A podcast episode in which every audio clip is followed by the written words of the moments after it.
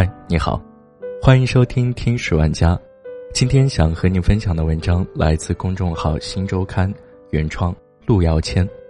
杠精正在毁掉中国人的同理心。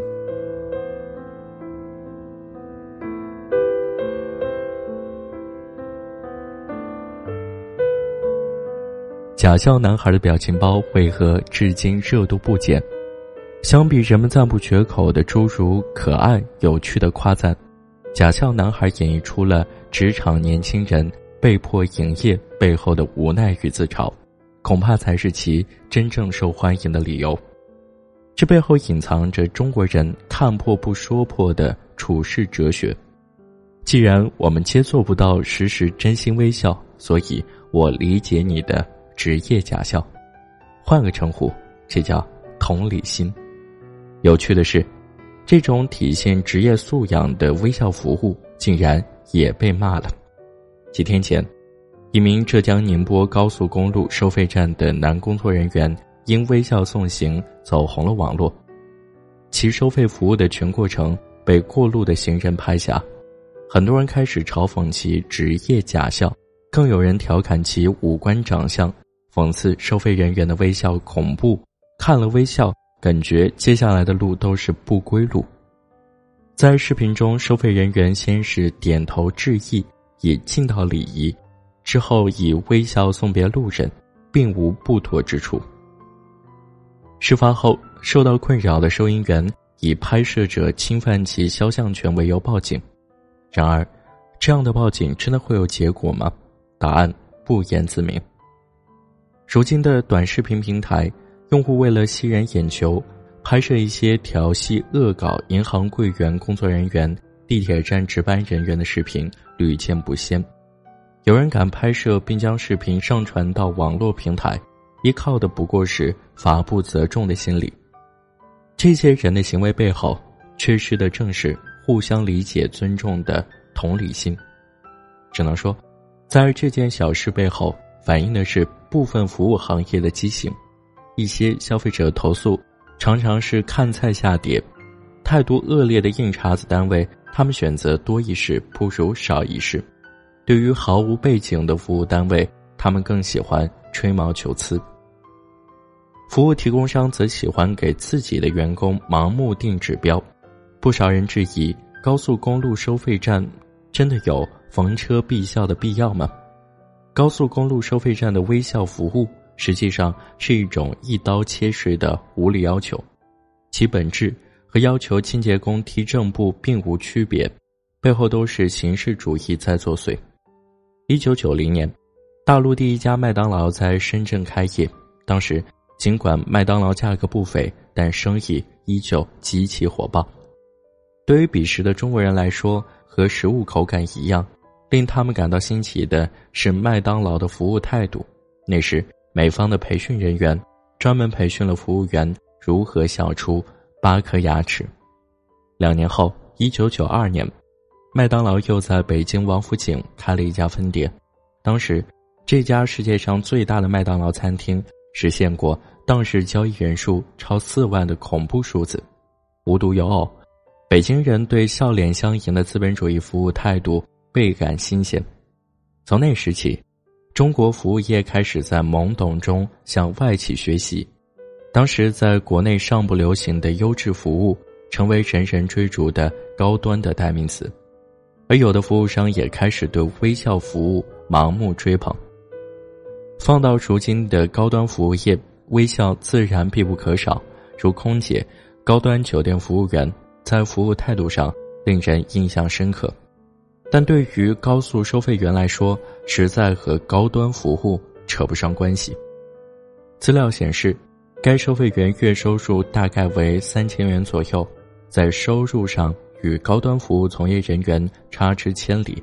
但该服务站的管理人员表示，微笑仍是作为考核标准硬性规定的。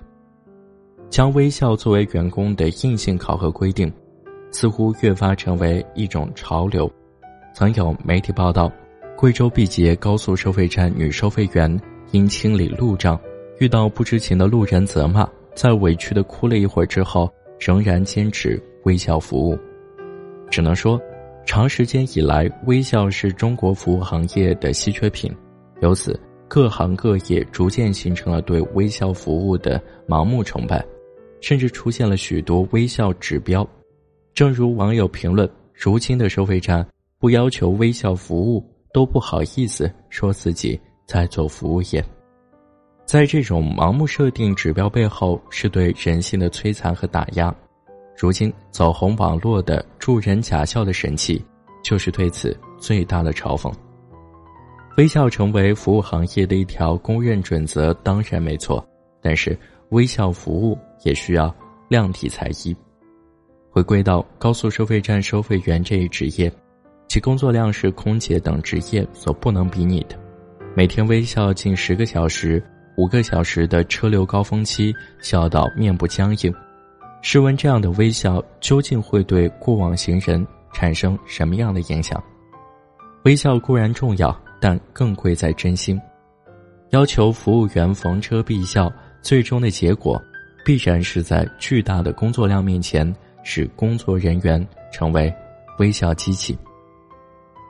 曾经有人问海底捞创始人张勇。如何看待海底捞的真挚服务？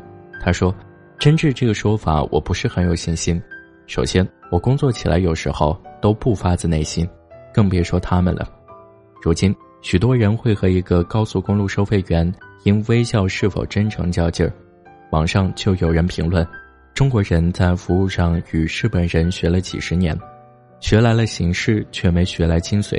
换句话说，服务员和被服务者之间。”平等与尊重的意识依旧没有建立起来，我们还不习惯服务人员与顾客之间的平等。在以前的国营商店里，服务员不给脸色看就很不错了。顾客哪里见过“顾客就是上帝”这样的服务态度？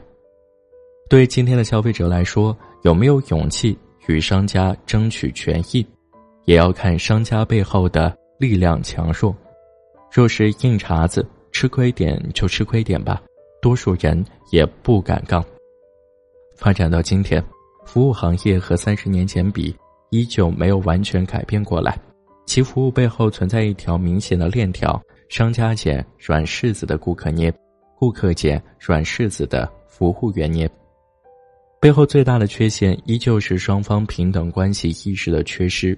由于投诉渠道的不通畅，如收费员一样，在最基层服务的人。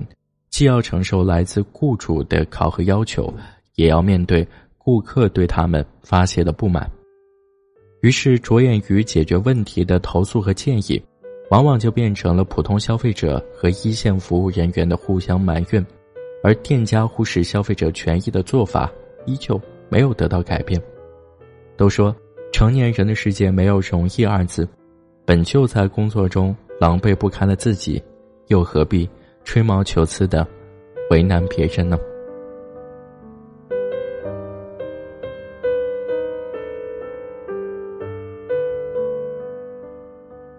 好了，这就是今天的节目，感谢你的收听，我们下期再见。故事里最笨都是女生，幸福我没完成，愿你梦想成真。请不要再对我说一声 sorry，不要再把。